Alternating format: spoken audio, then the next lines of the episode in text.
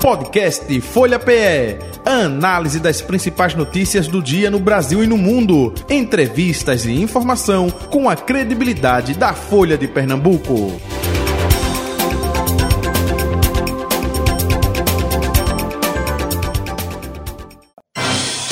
Folha Política. Bem, os nossos convidados aqui na bancada da Rádio Folha FM professor Eli Ferreira, cientista político. Professor, muito bom dia mais uma vez, feliz 2024, tudo de bom para o senhor, prazer tê-lo aqui com a gente, seja bem-vindo. Bom dia, Jota, bom dia aos participantes do programa neste momento e aos ouvintes. Sandro... Feliz ano novo. Opa, para todos nós. Sandro Prado, professor, eh, economista, com a gente também. A gente sempre contactou por telefone, né? mas presencialmente é a primeira vez Seja bem-vindo também, viu, professor? Prazer conhecê-lo pessoalmente. Feliz ano novo. Bom dia, Jota. É um grande, grande mesmo prazer estar aqui com você, com Eli, com Antônio, para a gente aí conversar um pouquinho sobre essas expectativas para o ano de 2024. Não está na bancada da Folha FM, mas está aqui online, professor Antônio Henrique Lucena, cientista político, ele também que tem especialidades em relações internacionais com a gente. Professor Antônio Henrique Lucena, gratidão. Olá, pessoal, tudo bem? Bom dia a todos, uma satisfação estar aqui com você, Jota, é, também com os colegas e amigos, o Eli, o Sandro. É, envio um forte abraço a todo mundo, a todos os ouvintes e já desejando um feliz 2024 de muita prosperidade e saúde. 2024 de eleições municipais, né? Vamos começar com esse tema, essa pauta. Eu gostaria de colher a opinião de cada um. É, o que esperar de 2024 nas eleições municipais? É, opa, tem um. No meu tempo era né, cartilha, né? Agora é Viber, né? A Viber do momento é que. É, não, eleições municipais não tem interferência do nacional, não, porque o cara está querendo saber da construção da ponte, da rua, do calçamento. Isso não interfere, não. Opa, Interfere sim, porque tem, não é acirramento político, as eleições de 2024 já é um passo para as eleições de 2026, o que a gente pode trazer para o nosso ouvinte, espectador, internauta, enfim, com relação a tudo isso. Professor Eli Ferreira. Bom, primeiro, é, não tem muito para o eleitor em que aspecto, e aí para a gente ter um certo cuidado. O eleitor, ele geralmente, e aqui a gente não vai generalizar, mas a maioria ele só pensa em eleição nos últimos 30 dias do pleito. Enquanto que a chamada classe política pensa nisso 24 horas o tempo inteiro. Né? De dezembro, de, de domingo a domingo, termina a eleição já está pensando na outra. As eleições municipais, elas têm algumas características próprias. Primeiro, existe uma maior preocupação do eleitor, porque, em tese, o vereador é o parlamentar mais próximo do eleitor. O município onde ele mora, ele está preocupado com o prefeito da sua cidade, porque quem vai gerir, é quem vai administrar onde ele mora. Embora hoje o discurso da globalização, o cidadão seja visto como um cidadão desterritorializado, veja que não bonito, ele mora no território, mas é como se não existisse o território onde ele vive, é porque ele é visto como cidadão global, mas ele tem uma preocupação com o local, com o município. E as eleições municipais, elas servem de termômetro para as eleições estaduais e no cenário nacional. Não é uma comparação, mas é um termômetro. Ela aponta alguns sinais, principalmente a condução das alianças que vão sendo construídas. Perfeito. E economia que anda junto com a política também é a mesma percepção, professor Sandro? É, deixa eu colocar, só complementar algumas questões. Eu acho que a gente pode, inclusive, verificar, é, saindo aqui do nosso universo, do nosso estado e aqui do Nordeste, vamos pegar o caso das eleições em Belo Horizonte. Nós já temos aí as primeiras prévias, obviamente que os políticos eles já se preocupam em fazer pesquisas quantitativas e qualitativas para ver como anda o ânimo é, do nosso eleitor. E lá a gente percebe claramente essa dicotomia que nós temos entre extremos. Então, para vocês terem uma ideia, absurdamente, quem está em primeiro colocado para prefeito de Belo Horizonte é aquele garoto, deputado federal Nicolas Ferreira, do PL que faz toda aquela balbúrdia, aquela gritaria, que tudo faz para aparecer. E quem está em segundo lugar, empatado tecnicamente, é Duda Salabert, que é uma professora trans também de um outro extremo político. Então, o que a gente percebe né, em alguns municípios, que ao invés de estar preocupado realmente com um gestor ou com uma pessoa que possa ali estar representando no legislativo, ainda vem justamente essa dicotomia que o Brasil infelizmente entrou entre extrema direita e entre o centro-esquerda, que a gente vê se repetindo em alguns municípios brasileiros. Ou seja, os candidatos gostam de fazer bastante barulho, né, defendendo causas extremamente polêmicas, como são as causas de valores, como é o caso, por exemplo, de um vereador falando sobre, é, por exemplo, é, é, a questão do aborto, coisa que não é da sua competência legislar sobre, mas com isso ele consegue votos. Então a gente tem uma bancada evangélica muito grande, a gente tem bancada da bala, bancada do agronegócio, e tudo isso está se repetindo no município. E só mais um fator para colocar rapidamente, a gente percebe também que as eleições municipais estão virando palco para esses mesmos deputados todos os deputados e senadores estão interessados em saírem candidatos a prefeito para ter visibilidade para as próximas eleições. Perfeito. Professor Antônio Henrique Lucena, sua opinião. Uh, esse ano de 2024, né, como uh, tanto ele como o Sandro, eles já deixaram bastante claro, vai ser emblemático, né, porque nós temos eleições municipais aqui no Brasil, uh, mas o que eu também eh, gostaria de ressaltar que 2024 será o ano com a maior quantidade de eleições é, é da história, ou seja, é, cerca de 80 países é, estarão é, passando por algum tipo de eleição, seja eleição ah, municipal, estadual, ah, federal, de províncias, para governos centrais, porque é Brasil, Bangladesh, Índia, é, a própria União Europeia vai escolher os membros do Parlamento Europeu. Então, esse ano vai ser bastante interessante né, para a gente observar como é que vai ficar a movimentação das forças políticas ao redor do globo. E para as eleições é, municipais é, aqui em Recife, é, vai ser bastante interessante observar o teste de popularidade do, do prefeito uh, João Campos, assim como também ver qual é a força é, que a oposição tem. Atualmente, João Campos ele lidera é, as pesquisas é, para o pleito do Recife, mas obviamente sabemos que é, próximo das eleições tudo pode acontecer. Então ah, é interessante a gente ficar atento né, a todo esse processo, é, como isso em grande medida vai ser colocado, porque é, já vai ser dado a largada também para a sucessão estadual. Né? Então a, a, governadora Raquel Lira é, teve um aumento de orçamento né, que ela vai é, efetivamente agora é, implementar também nesse ano né? Então a gente precisa ficar uh, observando como é que esses movimentos das placas tectônicas políticas elas vão se, se dar é, nesse ano de 2024. É, e nós estamos no ano de 2024, né? porque política tem mania de dizer, não, quando era em 2023, a gente só fala de política em 2024. Quando chegar agora em 2024, não, no momento não é isso, deixa começar a campanha e fica retardando, mas as definições a gente já sabe, já estão traçadas aí há muito tempo.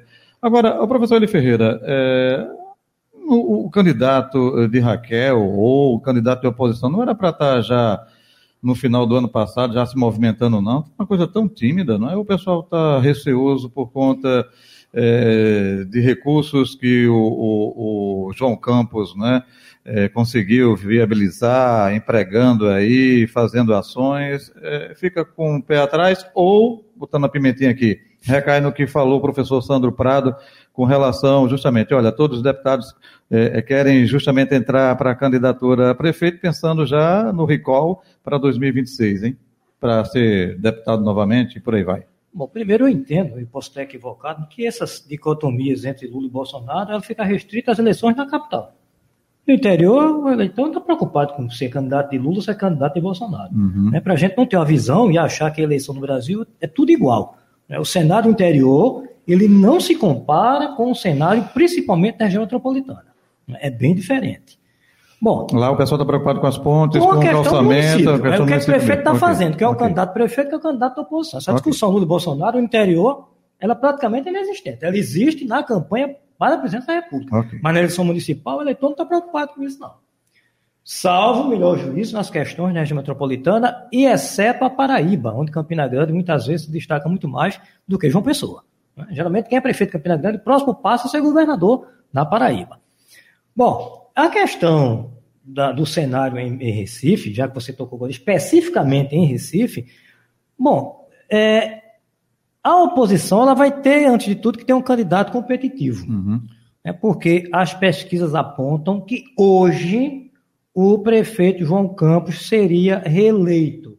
Eu faço questão de frisar a palavra hoje, porque, como dizia Leonel Brizola, eu venho de longe. Então, como eu nasci no século passado, eu não fico preso ao momento. Eu já vi eleições em Pernambuco e em Recife, em especial, pessoas estarem praticamente eleitas e perder as eleições. Né? Então, diz o velho ditado que caldo de galinha e cautela, eu acho que é assim o adagio popular, não faz mal a ninguém. O, o prefeito hoje é fortíssimo candidato, as pesquisas apontam como um franco favorito, podendo ser eleito no primeiro turno, mas a eleição ainda é no mês de outubro. Uhum. E aí o candidato do Palácio, eu acho que tem muito a ver com o desempenho que a governadora vai ter daqui para lá. Lembrando que o ex-governador Eduardo Campos, bem avaliado, nos dois primeiros anos de governo, ele não teve candidatura própria. Ele apoiou o candidato do PT, que foi João da Costa. Uhum. Ok. É, deixa eu inverter, deixa eu ir com o professor. Claro, é, sem problema nenhum. deixa eu ir com o professor Antônio Henrique Lucena e volto já com o professor Sandro Prado. Professor Antônio Henrique Lucena, sua opinião. Não, é exatamente isso. Né? Então, assim, a gente tem que é, é, observar uh, principalmente a construção uh, da trajetória né, do, do, prefeito, de como aqui a, vai ter a dinâmica é, das eleições.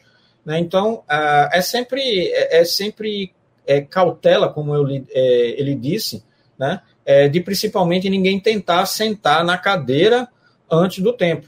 Né, como o Fernando Henrique fez anteriormente lá em, em, em São Paulo, né, que virou, uma, virou até uma coisa emblemática. Né, ele sentou na cadeira, perdeu as eleições, né, estava à frente das pesquisas naquela época, né, e meio que virou rotina né, do, do, dos políticos assim que assumem é, os seus cargos, né, principalmente trocar as cadeiras. Né, então é bom para deixar tudo bem é, organizado. Mas é exatamente isso. Então, ou seja, as eleições é, municipais elas vão ser realmente um teste é, assim da própria popularidade do prefeito, assim como também a dinâmica de forças é, da, da, própria oposição. Né? Então, é, esses são é, movimentos extremamente importantes. Assim como a gente também precisa ficar é, atento a como é que vai se dar exatamente as eleições na região metropolitana do Recife.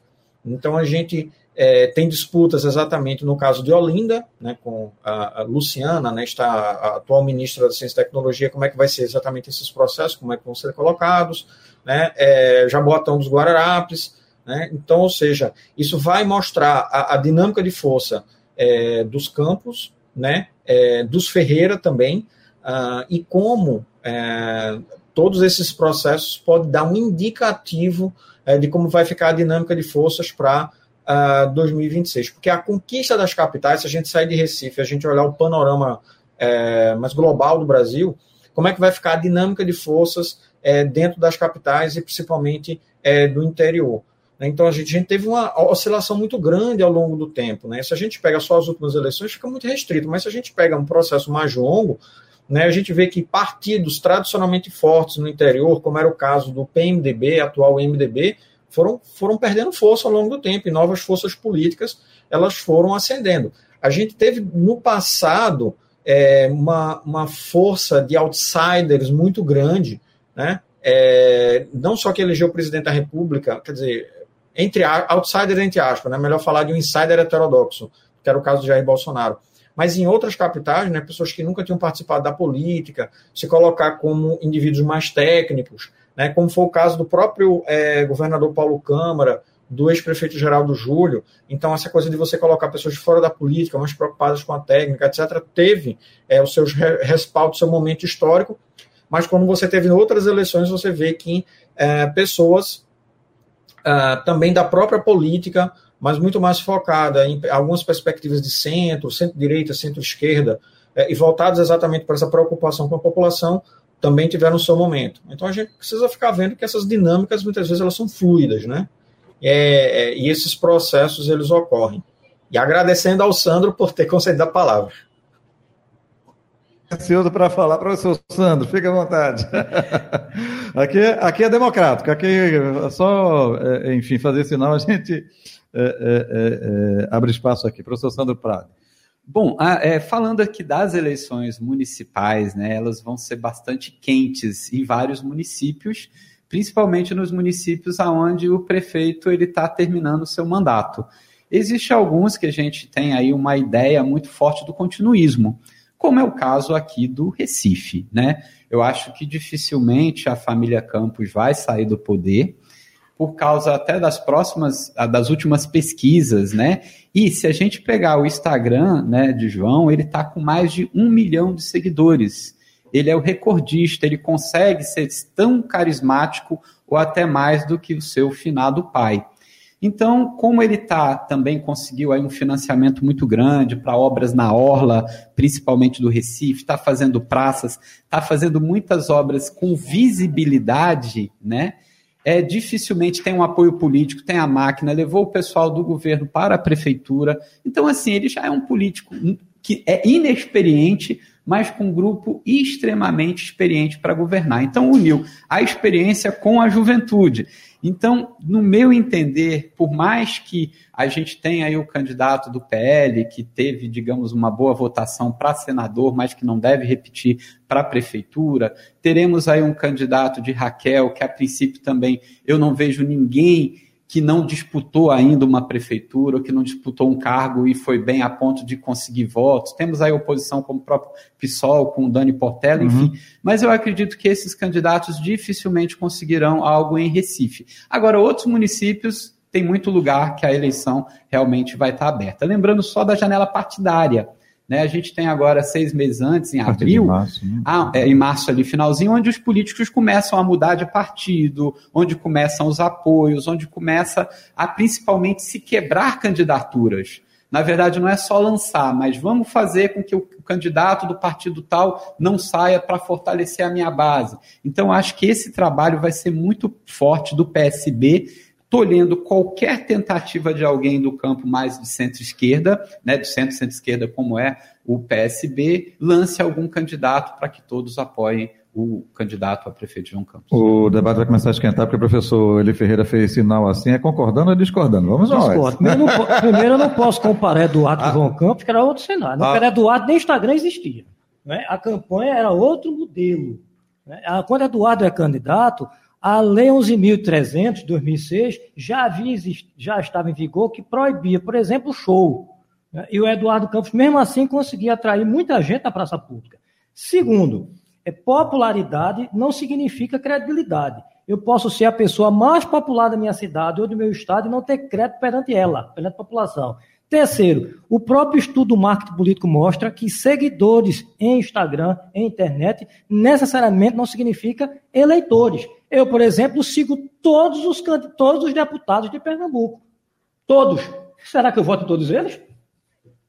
É, veja, a gente não está falando. É só essa questão, obviamente, do marketing político, ele faz muito bem. Quando a gente vier para a fase do marketing eleitoral, é totalmente diferenciado, mas a gente tem que falar que ele sai com uma vantagem ah, muito grande perante outros. Aí e como sim. nós estamos falando de expectativas, né, inicialmente, não estamos falando de nada conclusivo. Né? E muito mais apimentando, digamos assim, o debate. Ele é o franco favorito. Eu, eu gosto de botar pimenta aqui. Se não fosse, né, seria é, muita incompetência. Eu quero com a prefeitura na mão. É, mas em ciência, mas, mas existem candidatos que têm a prefeitura na mão, ou até o nosso presidente da República, Jair Bolsonaro, que ele tinha a presidência na mão e fez tanta merda que saiu rapidamente. Ou seja, ele foi vencido por o candidato com a máquina na mão. Ou seja, obviamente que da mesma forma como Bolsonaro perdeu as eleições é por incompetência, principalmente na construção da sua imagem perante a maioria da população e só ficou jogando para o seu nicho é, de, de, de eleitores, Pode acontecer, só que a diferença de Recife especificamente é porque uhum. ele joga com todos, ele é, se dá bem com todos. Então, por isso que eu acho que ele realmente é o franco favorito, mesmo falando aí de quase 10 meses para as eleições municipais. Professor Antônio Henrique Lucena, é, é estratégia é, retardar o lançamento de um candidato para não ter o desgaste, ou isso depende muito? Porque é, até agora, foi definido no mês de dezembro é, do ano passado, Olha só, né? Semana passada. Faz muito tempo, né? que o pessoal eh, vai ter Dani Portela, né? Como candidata de oposição. Mas a gente não vê, é, ou com a bênção da Raquel Lira, governadora, ou até mesmo um nome forte. É, é, existem especulações, mas um nome diz assim: olha, Fulano está trabalhando e, e já está aparecendo, a gente não vê isso, né, professor Antônio Henrique Lucena? Isso. Uh, é importante a gente fazer uma distinção, Jota, é, dos partidos é, programáticos, né, que têm interesse é, em vencer eleições, e os partidos que são mais ideológicos. Né? Então, geralmente, os partidos ideológicos, né, com sempre o devido respeito, né, sempre os comentários sem, são sempre de forma bastante respeitosa, muitas vezes eles lançam candidatos, mas não estão muito é, é, preocupados em efetivamente é, elegê-los, mas muito mais para manter, né, digamos, uma certa uma dinâmica né, de engajamento né, do seu próprio público e etc. Até porque eles sabem que eles têm algumas dificuldades né, a, a esse respeito de agariar votos. Né. Já os partidos, sejam de centro-direita, sejam de centro-esquerda, é, estão preocupados, obviamente, em calibrar o seu discurso para garantir a maior quantidade é, de eleitores né, em seu entorno, justamente para maximizar as possibilidades de vitória uh, eleitoral. E nesse percurso né, de, uh, de negociações e efetivamente a, a candidatura ela ser consolidada, uh, nos bastidores ocorre muita, é, é, muita, é, muita conversa, muita negociação, né, o sentimento da base, né, quem vai apoiar quem, né, como os recursos do fundo eleitoral eles vão ser é, distribuídos, né? Então muitas vezes a gente não tem acesso a essas informações, né? Como é que esses processos eles se dão? É, se tal candidato ele seria adequado para o momento, se não seria, ser outro. Então, ou seja, é, faz parte exatamente muitas vezes esses atrasos. Esses atrasos eles acontecem, muitas vezes eles é, é são regulares, até porque é, tudo é precisa ser milimetricamente estudado né, porque vai ser investido muito tempo, muito recurso né, no, é, no, candidato, e a ideia é justamente maximizar as possibilidades de, de vitória eleitoral. Quem é que vai participar das alianças, né, é, quem vai é, conseguir o quê ou quem. Né, então, ou seja, é, esse tempo é, antes das eleições, né, de negociações, é, faz parte do processo, essa demora principalmente porque isso vai, vai é, é, desaguar, digamos assim, é no T2, que é onde efetivamente esse tempo 2, onde vai ter justamente a própria campanha em si. Né? É, e todo esse processo vai se consolidar no T3, né, no terceiro tempo, digamos assim, né, metaforicamente falando, é, de quando efetivamente o governo ele estiver formado. Então, todas essas alianças, elas são uh, extremamente importantes, né, da gente é, é basicamente é, tentar identificar. Porque uma coisa pode ser dita antes das eleições, outra coisa pode ser dita durante as eleições e outra coisa pode ser feita depois das eleições. É só a gente ver exatamente a, a, o, próprio a PSB de, de João Campos, que antes das eleições municipais você teve muita desavença né, das alianças, principalmente em relação ao PT, o, PSB foi muito incisivo, dizendo que é, o PT não deveria lançar candidato, estava esperando um apoio, que não aconteceu. A gente teve a, a disputa entre João Campos e Marília Reis, é, mas, obviamente, por causa das mudanças políticas, o PSB exerceu o perdão, a capacidade de perdão, a, a, a cantiga de São Francisco de Assis atingiu é, o coração de vários dirigentes. Né? E aí, obviamente, aquele momento que dizia que o PT ele seria excluído, depois o PT ele passa a fazer parte do governo. Né? Até se considera agora uma possibilidade de vice é, de João Campos seja exatamente de uma, de uma das, da, da hoxa petista. Então, esse, esse movimento né, é sempre bastante curioso né, a gente observar. É, é, até aproveitando, porque é, é, eu fiz essa pergunta, é, porque se falava, é, quando Raquel, nesse ano de 2023, olha, pode ser Priscila Krause, vice-governadora, muita gente disse, olha, Priscila está numa posição cômoda, não vai. Aí se falou muito em Daniel Coelho, né, secretário de Turismo, mas a gente não vê a movimentação até agora, dia 2 de janeiro, é, na mídia, enfim, né? É, é, é, vai muito também pela vontade se a pessoa quer ou não quer ser pré-candidato, né? Tem isso, não tem, professor? Eli Ferreira. O bom de vontade é porque dá não, e passa. É. Eduardo Campos, Eduardo Campos fazia muito isso. É, tipo. Jogava vários nomes? Não, né? é, é, assim, vai depender da vontade do cara lá. É, é vai apoiar quem? Olha, vá, vá para a rua, amigo. Lá em Jabotão mesmo teve o um exemplo lá de tentando viabilizar a candidatura lá, depois entrou depois entendimento com né? Elias, né? enfim, mas aí, aí, que tá, a pessoa não tem que ter vontade para até para apoio de, de, uma governadora, de coisa assim, olha, o professor Eli Ferreira está desde cedo, está batalhando, acho que ele está com vontade de querer mesmo. Tô tem não, isso, tem? não, estou dando exemplo aí. é, professor. A, a questão do, do, do tabuleiro né, do, do, jogo eleitoral, ele é muito é, dinâmico. E lembrando Marco Maciel, como eu digo, já vim de longe, né? Marco Maciel dizia que quem tem prazo não tem pressa. Uhum. Né? Existem prazos. Convenções, né? Cada um ah. tem uma estratégia de trabalhar. Às vezes a gente não discorda, mas é aquela que a pessoa acha que é mais viável. Mas eu acho que o problema hoje, e aí eu concordo com um nobre colega que está aqui na mesa neste momento, e, e Antônio também há de concordar, é de que esse cenário é tão favorável ao prefeito que quem é que vai se dispor hoje a querer ser candidato? Talvez alguém queira ser candidato para fortalecer o nome uhum. e na, daqui a dois anos disputar um outro cargo. Candidatura olímpica, né? É? Entra para competir, é, mas para ganhar. É, é aquele chamado que você perde é, eleitoralmente, mas não perde politicamente. Uhum. Talvez seja esse o cenário que esteja se avizinhando. Mas eu já vi uma situação aqui em Pernambuco desse jeito, especificamente em Recife, e depois deu no que deu. Ok, vamos deixar aqui, é, são tantos assuntos que, meu Deus do céu, estou tentando condensar aqui. É, vamos agora para o cenário nacional com relação ao que está acontecendo, é, eu diria, do governo Bolsonaro, metade do governo Bolsonaro para cá, que é uma espécie de parlamentarismo que nós estamos vivenciando aqui no Brasil. Deixa eu contextualizar. A gente teve a pandemia da Covid-19, tudo aquilo, mortes, enfim, declarações do ex-presidente, que é, indicava é, que poderia ter até uma impeachment do presidente Bolsonaro. Como o governo estava é, enfraquecido, precisou de apoio justamente dentro do Congresso Nacional. Quando o, o governo fica fraco, o Congresso fica forte. E aí é, começou o famoso orçamento secreto, que, enfim, hoje oficialmente é o orçamento da União.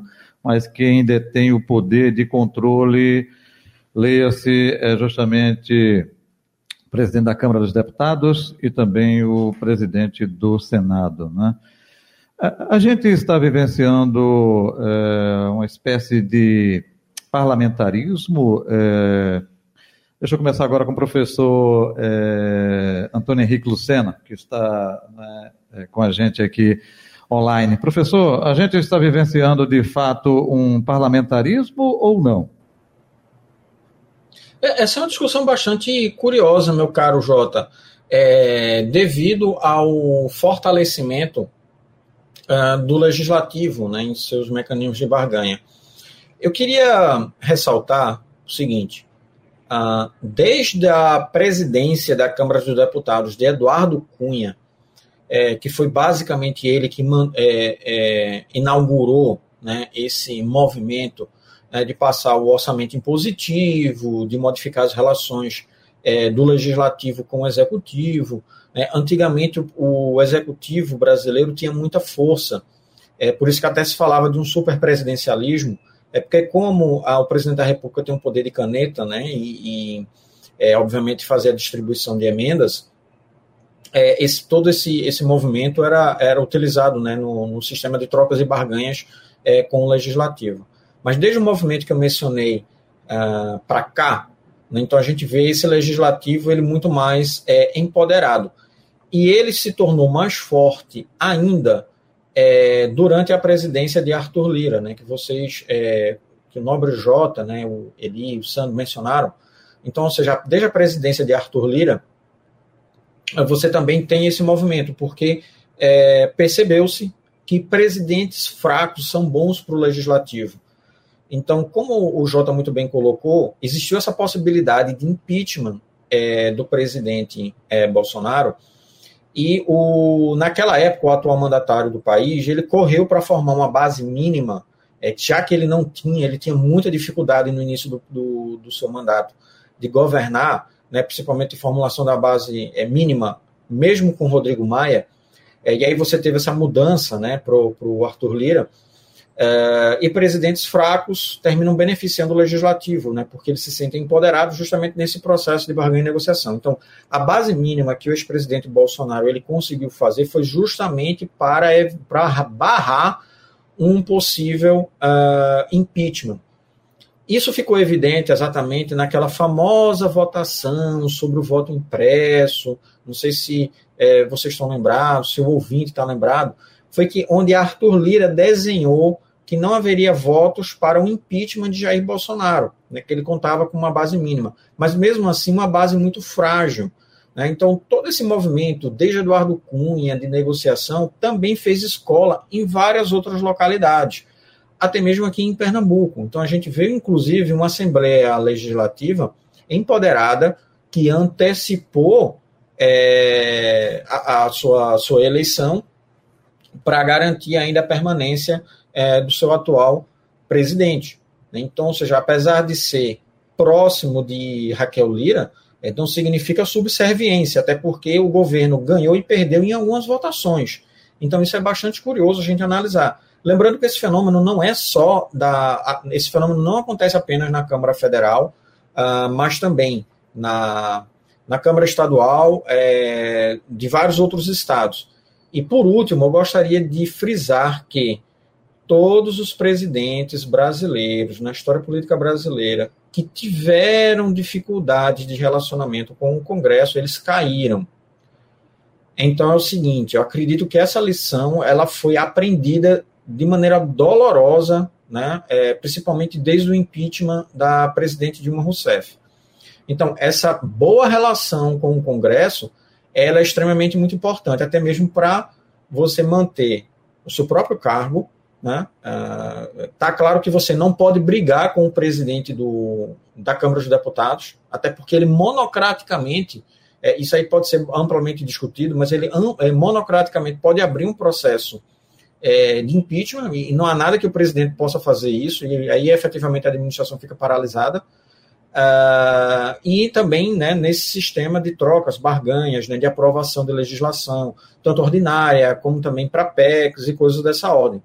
Né? Então é algo que também o próprio Centrão ele explora né, para que ele consiga trazer recursos para sua base. Então isso em grande medida está consolidado, é, já, já foi discutido inclusive por outros cientistas políticos, né, como o professor Sérgio Abranches. A gente tem uma característica do presidencialismo de coalizão é, no início da década de 80, que foi se mudando com o tempo. Antes né, era mais fácil você fazer distribuição de ministérios, etc. Agora não. O orçamento ele termina sendo extremamente importante, né, até porque dinheiro é poder, né? Então, distribuir recursos para sua base, né? É, fazer alianças, tudo isso é extremamente importante.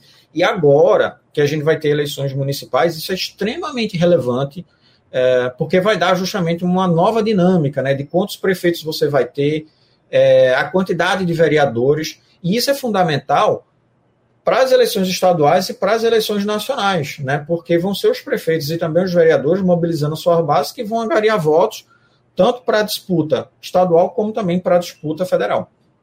Perfeito. É, professor Sandro Prado? É, eu acho que pô, as palavras de Antônio Henrique foram perfeitas, é, principalmente quando a gente pensa no que seria realmente o presidencialismo, o que, que seria o parlamentarismo, o que, que é o presidencialismo por coalizão.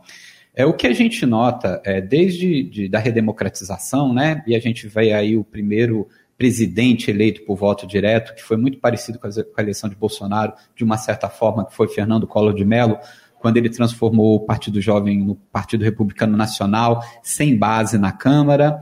E aí ele foi pensando que ele seria ali o super-herói, o super-homem, né, como ele se projetava, e sofreu impeachment. Depois a gente teve Fernando Henrique Cardoso, que já fez um governo muito mais estratégico nessa relação com o Congresso Nacional, com o Senado, o governo Lula 1, Lula 2, e o governo Dilma foi realmente, eu acho que, o um marco. Né? O que, que aconteceu naquele momento? Percebeu-se claramente que o presidente da Câmara, no caso agora Arthur Lira, ele tem como um, uma grande arma, digamos assim, apontada diretamente para o presidente da República. A partir do momento que aquele presidente não comunga com as suas ideias, não libera dinheiro para o orçamento que ele quer, não faz, digamos assim, a sua, não segue a sua cartilha do que ele quer e do que os deputados querem, ele tem a grande arma que é o impeachment. E o que acontece é que Fernando Collor de Mello teve atitudes que poderiam gerar o impeachment. Fernando Henrique Cardoso, Lula, Dilma Rousseff, Bolsonaro fez várias coisas que poderiam ter ido para um, um, impeachment. Só que quem coloca é simplesmente o presidente que representa um grupo de políticos fisiológicos que é uma grande praga que existe no Brasil, que é principalmente esses políticos, principalmente do Centrão aonde esses políticos, o que, que eles veem? Eles não estão preocupados com a representação de 203 milhões de habitantes, representam pequenos grupos, representam interesses próprios, representam o capital, e ali, se você não aprova o que eles querem, se você não dá o que eles querem, eles vão, obviamente, utilizar como grande estratégia o impeachment para tirar o presidente. Então, os presidentes, eles ficam à mercê do Congresso. Como nós agora temos um Congresso totalmente, digamos assim, complexo, principalmente com essas novas bancadas. Eu vou, por exemplo, citar a bancada evangélica, que ela é enorme, aonde se colocou que pauta de valores e pauta econômica andam juntas. Então, se você é um cristão conservador, é, defende a família, você é um neoliberal. Se você é mais progressista, defende, por exemplo, é, é, as questões de gênero, de você poder dar direito a essas pessoas, você não é, você é, digamos, social, é, é, é, progressista, você é um nacional desenvolvimentista. Então se colocou de uma maneira muito complexa essa questão entre política e economia. E é isso que tem dado o tom. E esses políticos hoje, eles muito mais falam para a plateia do que realmente estão lá preocupados em fazer leis que interessam a grande parte da população e simplesmente os seus guetos políticos. Então, há uma complexidade muito grande hoje para ser um gestor do país, que é o caso do presidente da República, porque a todo momento ele corre o risco, entre aspas, de ser demitido. E o que é a demissão de um presidente? É a abertura de um processo de impeachment. E quem abre? Quem abre hoje é Arthur Lira. Tanto que, quando a gente viu a reeleição de Arthur Lira, quem é que ia se opor a ele? Se Lula tivesse se oposto a Arthur Lira na sua reeleição e Arthur Lira tivesse ganhado como ganhou, Lula estava perdido durante todo o seu mandato. Então, se o presidente não cede ao Centrão, que é representado por Arthur Lira, ele vai ter uma oposição ferrenha durante todo o seu mandato. Professor Eli Ferreira. Essa é uma das mazelas do presidencialismo.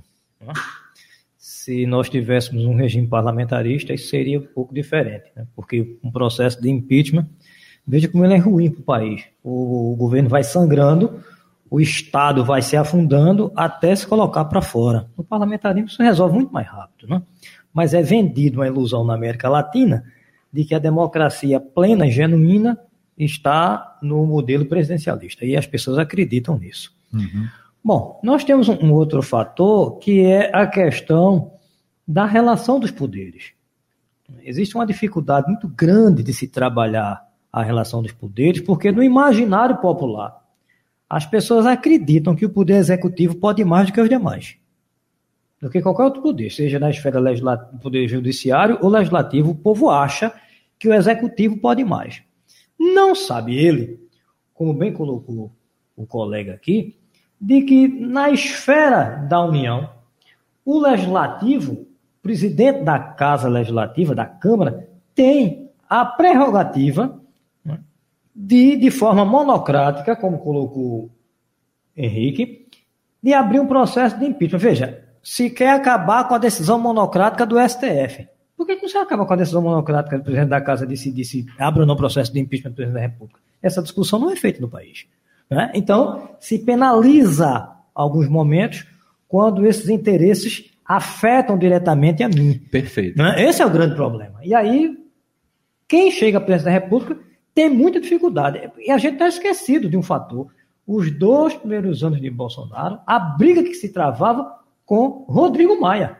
Que muita gente esquece da figura de Rodrigo Maia, mas vamos lembrar que o avião, o primeiro avião que partiu deste país para ir buscar as pessoas que estavam fora na época da Covid foi por conta da pressão de Rodrigo Maia. E aí eu brincava na hora com o Antônio Henrique, ele não, não me ouviu na hora, mas eu disse que o Bolsonaro disse assim, mas o poder da caneta quem tem sou eu. eu até brincou, a caneta BIC. Essas coisas precisam ser lembradas para que o povo brasileiro não esqueça. Eu, eu me lembro que antes eh, o Congresso temia muito essa questão de eh, o executivo governar através de medidas provisórias. Um exemplo disso foi o que aconteceu no ano passado, né? 70% das medidas provisórias caducaram justamente eh, do governo Lula, a força do Congresso, e é um caminho sem volta. Eles conquistaram isso, fortalecidos aí, como disse o professor Antônio Henrique Lucena, né? É, Dilma Rousseff, enfraquecimento do governo Bolsonaro, eles chegaram no patamar e agora não querem recuar. Você tem liberação de orçamento. É, é, é, se eu libero para tal município, se eu libero para vários municípios, e com isso eu garanto a minha reeleição, porque é isso que acontece, não é? Perfeito. Com, com essas emendas, é, é, enfim, vão dizer assim, não, vamos voltar atrás e vamos, dia 2 de janeiro, como é hoje, bater na porta de tal ministério e dizer assim, eu estou precisando de recursos lá, não é, na minha cidade, ou cidades que me apoiam. Não era assim? Mas tá de recesso. É, era assim, não, não, mas é. Mas era, não, se hoje é, não, hoje é o, a data de hoje. Mas é, era o caminho que percorria os parlamentares, Sim. na porta dos ministérios, pedindo recursos para a liberação dos ministros para implantar é, projetos, programas lá em município. Agora é o contrário. Eles têm a verba, para que vai? É, é, o ministro é que eu acho que está pedindo aos deputados, deputado, olha, eu, eu preciso lá, eu acho que inverteu aí os papéis, os papéis né? papéis. É, é. Enfim. Professor Antônio Henrique Lucena, quer é, pontuar mais sobre esse aspecto, que eu tenho já outro assunto aqui e já. Coloca lá, professor. Obrigado, gente. É, eu não vi o, a, a, brincadeira do Eli, porque eu acho que eu estou aqui online, tem um delayzinho. Ui, só, só na Mas ah, vejam só, gente, é, a, a, gente está falando de um legislativo ah, muito empoderado, é, e que isso fez escola, né, principalmente nas entidades subnacionais, podemos assim dizer, é, principalmente no estadual, uh, e realmente, é eu concordo integralmente com todos vocês, é um caminho sem volta, uh, o Legislativo ele percebeu que pode efetivamente fazer isso, uh, o presidente da Câmara, ele tem, lembrando que o presidente da Câmara, pelo regime interno, ele tem poder de agenda, então ele simplesmente pode sentar em cima de uma legislação de interesse é, do governo, a reforma tributária, né, que foi bastante discutida nesses dias, ela só passou porque realmente era de interesse é, também do legislativo né, e de vários é, parlamentares né, que também são apoiados pelo setor privado. Então, uma, uma, reforma que já deveria ter sido feita há muito tempo. Né? O Brasil é, é tem uma carga tributária extremamente complexa, difícil, e mesmo assim não é uma reforma é, tributária ainda o ideal, né? ela tem muitos, muitas dificuldades ainda. É, mas é isso, né? Então a gente vive é uma espécie de semi-presidencialismo. Ah, lembrando que para a gente fazer uma reforma, né, para uma outra forma de, de governo, a gente teria que fazer uma grande modificação da Constituição.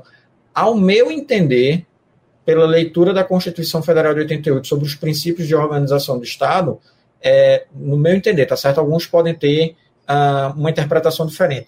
Nós não poderíamos nos tornar, nos tornar parlamentaristas semipresidencialistas talvez, mas parlamentar, é, parlamentarismo a gente teria que dar um, um giro aí de 180 graus que uh, poderia ter sido feito naquele plebiscito né, que aconteceu no início da década de 90 é, sobre monarquia e presidencialismo, né, se, se os brasileiros, é, os mais novinhos não vão se lembrar do que eu estou dizendo. É, mas os mais antiguinhos, né, é, como eu, né, é, lembrando que quando a Constituição Federal de 88 ela foi é, promulgada, é, existiu exatamente toda essa discussão sobre a forma de governo do Brasil e se a gente manteria o sistema presidencialista e parlamentarista. Então, algumas modificações foram feitas porque a Constituição permitiu exatamente esse tempo né, de revisão específico, mas essa janela se fechou uh, naquela época e agora é o sistema que nós temos. E o que, o que é que fica também de aprendizado? Né? É que o presidente ele tem que, invariavelmente, dialogar é, com o legislativo. Isso é um caminho sem volta.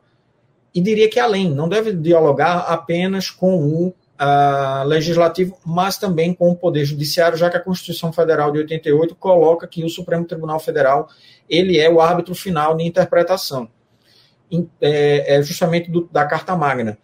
Então, todos esses elementos eles precisam ser levados em consideração, até porque, como já está é, é, demonstrado né, por algumas evidências né, de trabalhos da, da ciência política, é, todas as vezes que um presidente ele tem é, uma atitude combativa e de é, justamente é, bater de frente com os poderes, tanto legislativo como judiciário, eles vão reagir com os instrumentos que têm à sua à disposição. Né? A gente uhum. viu exatamente o STF fazendo isso durante a presidência é, de Jair Bolsonaro.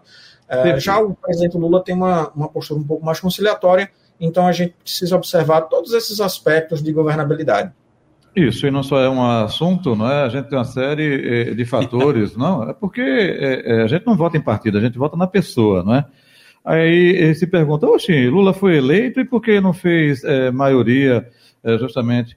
Muita gente votou em Lula e votou para muita gente do Centrão que estava com Lula também em determinados locais, né? apoiando ele, né? Você, não, não é do PT, não, confesso, realmente, não é do PT mas pediu voto para Lula. A gente tem exemplos aqui no Nordeste brasileiro assim, para não dizer aqui em, em, Pernambuco, né? Gente, o, o tempo está muito corrido. É... Vamos aí para a questão econômica. Professor Sandro Prado, vou começar com o senhor. É... A gente teve, durante o governo Itamar, o fortalecimento do plano real, implantação do plano real, fortalecimento, né? implantação e fortalecimento, e por conta disso o FHC foi eleito presidente do Brasil. É, na pesquisa recente agora, do final do ano, é, o ministro que mais aparece quando citado é, por pesquisas né, da população é Haddad, né, ministro aí da Fazenda do governo Lula.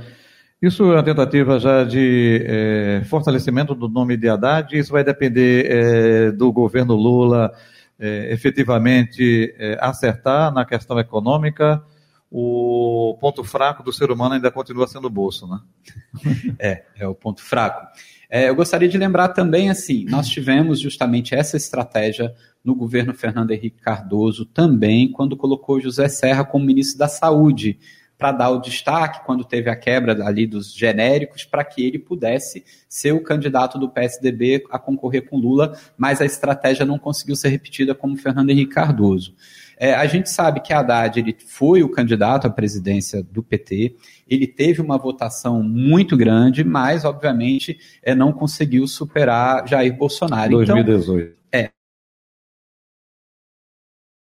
Candidato do partido, ele assumiu é, justamente o fator mais melindroso que nós estávamos. Nós saímos na economia é, do governo Bolsonaro com a economia totalmente é, destruída, né? Vamos falar um termo aí mais pesado, não só pela incompetência de Paulo Guedes, mas também é por causa da pandemia, obviamente que teve várias questões que fez com que a economia brasileira estivesse muito ruim e agora a economia ela deu uma recuperada muito grande quando a gente fala em várias questões. A gente pode citar a questão da inflação, nós estamos com uma inflação controlada dentro aí do esperado. Nós estamos com uma queda na taxa de juros, nós estamos com aumento do emprego, nós estamos com o risco Brasil reduzindo, nós tivemos um PIB aí bastante é, é, interessante quando a gente compara aos demais países. É, nós tivemos um boom ano de 2023 em relação à nossa economia, aonde as pessoas perceberam isso uhum. com a queda da cesta básica, dentre outras coisas. Então, sem dúvida alguma, como a economia vai bem, O ministro que apareceu muito bem é o ministro, obviamente, da Economia, uhum. que é Haddad. Então, esse. Deixa eu botar uma pimentinha? Claro. É, é, é, me permita. É, agora, o povão já conseguiu perceber isso? Vocês, né, especialistas, enfim, questão econômica chegando tal. Mas o povão, o povão no final do ano estava brincando agora, cadê a picanha? Né? Já chegou lá no seu prato? Né? É, é, até os adversários do próprio presidente Lula, né? Não prometeu aí comer picanha? Cadê a picanha? Quando é que vai chegar justamente lá é, é, é no povão para que é, essa percepção possa ser tida de forma mais ampla, hein? eu, veja o que, que eu também percebo, eu acho que a maioria das pessoas percebe. Antes nós éramos informados sobre o que estava acontecendo pelos meios de comunicação oficial, como é o caso do rádio, do jornal escrito, da televisão, e hoje as pessoas são informadas através do TikTok, são informados através do Instagram, com fontes infinidade, que não infinidade. são confiáveis, com fontes que ficam diuturnamente criando notícias críticas, favoráveis a desfavoráveis a um presidente, a um deputado, a um partido, a uma questão. Ou seja, o que nós estamos vendo é uma oposição muito forte a qualquer governo que utiliza das mídias sociais, dos meios de comunicação para que as pessoas não estejam, digamos, favoráveis a tal governo. Então, eu acho que hoje, quando a gente percebe a gestão do governo Lula nesse primeiro ano, com a recriação de vários programas sociais, que obviamente foram programas requentados, mas que a população brasileira foi muito beneficiada com isso, a grande massa da população, só que vem justamente os críticos falando que a farmácia popular, que beneficia várias pessoas, não é uma coisa boa, que a inflação não caiu, é, que a inflação de 10% do período é, é, é, anterior era melhor do que uma inflação agora de praticamente 4,5%, que o país não está crescendo, que tem muito desemprego, que o governo é desfavorável ao agronegócio. Então começa a se criar tantas falas que confunde a população e hoje a gente vê ainda muitas pessoas que olham o governo Lula, por exemplo, como um governo comunista. O governo Lula hoje é um governo de centro. Nós não podemos quase nem falar que é um governo de centro-esquerda, porque as decisões são decisões tomadas muito parecido com o que o Fernando Henrique Cardoso fazia no anterior, porque se Lula fosse para um governo de esquerda, ele sofreria um impeachment porque nós temos uma Câmara e um Senado extremamente conservador, mais de direita, de extrema direita, que aproveita a população com as pautas de valores, com uma pauta mais conservadora, de pessoas que querem voltar ao mundo como era no passado em relação a várias coisas, o que não vai acontecer, obviamente, e que aproveitam disso para misturar com a economia. Essa mistura de religião com economia, eu acho uma mistura extremamente desastrosa para um país onde a gente tem miséria, onde a gente tem pobreza, onde a gente precisa cuidar das pessoas. Então, o governo Lula hoje, ele é um governo que retomou muita coisa, que fez muita coisa seu primeiro ano de governo, mas que ainda não está, digamos assim, muito bem avaliado, como foi no passado. O primeiro ano do governo Lula no passado, ele fez muito menos do que fez nisso e era muito mais bem avaliado, por causa de todo esse estigma que tem. Então, independente de questões de partidos, de pessoas, a economia no ano de 2023 ela foi muito bem, só que, infelizmente, a população ainda não percebeu isso. Mas nós esperamos que os próximos 3, 8, 10, 12 anos a gente continue no caminho aí do desenvolvimento econômico. Eu estou me avisando aqui por conta do tempo. Professor Eli Ferreira. Bom, você quer saber a questão da candidatura de Haddad, não é isso? Não, é, é, é, é um, é um, processo já de, de, de transferência. Veja só, não é tão fácil assim. Primeiro. É uma construção, né? Há dois nomes que eram lembrados para ser possíveis candidatos à sucessão de Lula. Primeiro, Flávio Dino. Ele é o ministro mais popular do governo. Flávio Dino. Goste ou não da postura de Flávio Dino, Flávio Dino é o ministro mais popular do governo Lula. Vai para o é STF. Do... Sim, vai para o STF. Vamos lá. Para a gente entender o cenário. Dino é do PT? Não, já é um problema. Porque o PT é um partido historicamente muito bom de receber apoio, difícil de apoiar alguém. A história do PT é essa. Ele, se não é protagonista, para ele apoiar alguém é muito difícil. Ele só quer ser cacique. Raramente ele quer ser índio. A história política do PT é essa. Não é? Perfeito. Ninguém aqui é criança. Basta a gente olhar numa questão de bom senso. Em 89, Brizola era um candidato muito mais competitivo contra a Collor do que Lula. E o PT em nenhum momento quis apoiar Brizola. Abriu mão da candidatura de Lula. Foi para o segundo turno perdeu a eleição. E a maior prova que não tinha voto é que Lula ganhou nos, nos estados que Brizola ganhou no primeiro. Cadê os votos de Lula no segundo turno? Não é? Então, esse é um cenário muito claro. Flávio Dino. Lula tinha dois problemas a resolver. Um ele já resolveu. Jogou Dino para o STF. Está resolvido. Agora ele tem um problema interno. Vocês acham que todo mundo do PT concorda com o Fernando Haddad? Não. Por, a maior posição que Haddad sofre é, é dentro PT. do próprio PT. Verdade. A maior posição que ele sofre é dentro do próprio PT. Volta para o Senado local. O ex-prefeito João da Costa, a maior posição que João da Costa sofria era dentro do próprio PT da cidade do Recife. Então o problema do PT é um problema interno. Lula vai ter muita dificuldade de lançar o nome Fernando Haddad. Agora, a economia, eu concordo em gênero, número e grau, está bem melhor, mas as pessoas vão sentir isso aos poucos. Não é não uma coisa imediata. Aos poucos vai se sentir. Professor Antônio Henrique Lucena, eu estou com o tempo já chegando no limite, viu? Uh, uh, uh, por favor. Ah, ah, tudo ainda, ainda existe um caminho muito longo né, para percorrer até as próximas é, eleições é, a nível federal. Uh, se o próprio Lula ele será candidato, se não vai ser, se o Haddad vai colocar como os colegas eles estão é, discutindo, até porque a gente tem que considerar um, um sinal nessa equação que é extremamente relevante. É o seguinte: uh, Bolsonaro está inelegível. Né? É muito difícil que esse cenário, é, que esse movimento né, que foi feito recentemente, ele seja refer, é, revertido para 2026. Então vejam bem, uh, é ficar atento né, a exatamente todos esses processos, porque boa parte da votação de, de, de Lula foi exatamente um voto anti-Bolsonaro. Né? Então, é, Bolsonaro naquela época tinha uma, uma um, um ambiente muito consolidado né, de votação. Né? Então, ou seja, a consolidação do voto de Bolsonaro era extremamente elevada. Né? Então, 97% das pessoas que diziam que votavam em Bolsonaro é, não mudariam de voto. Então, era bem, bem rígido. É, só que com Bolsonaro é, inelegível, é, o outro, o campo, né, é, seja das direitas, digamos assim, está procurando exatamente uma outra pessoa. Quem seria? Tarcísio, governador de São Paulo, ele seria uma pessoa muito mais é, maleável que o próprio uh, Bolsonaro.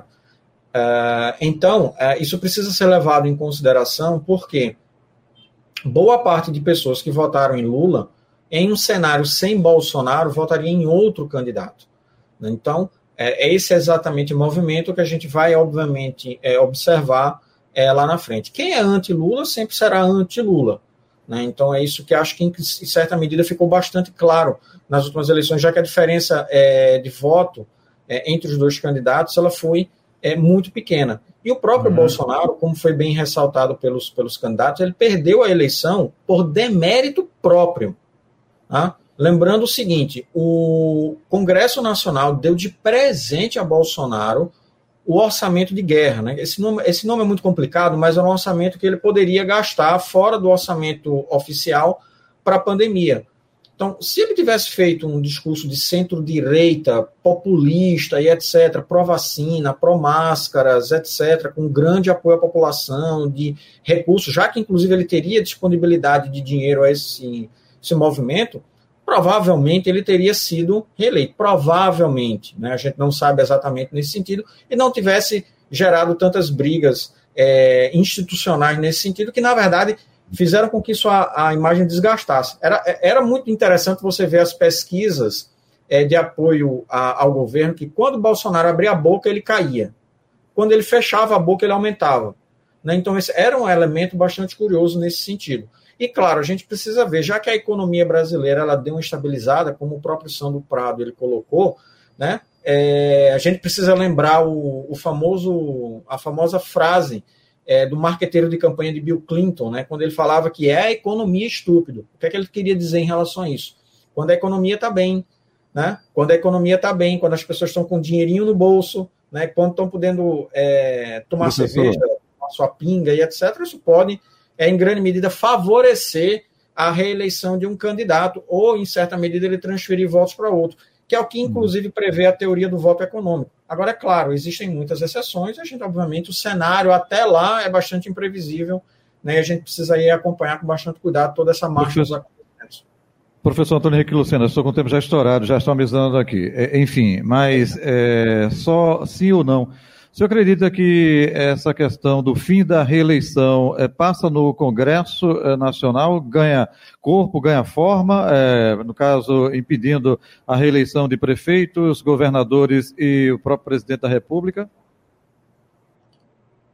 Difícil a gente dizer isso, meu caro Jota, até porque a gente precisa lembrar a história que o Brasil já teve mandato de cinco anos sem reeleição.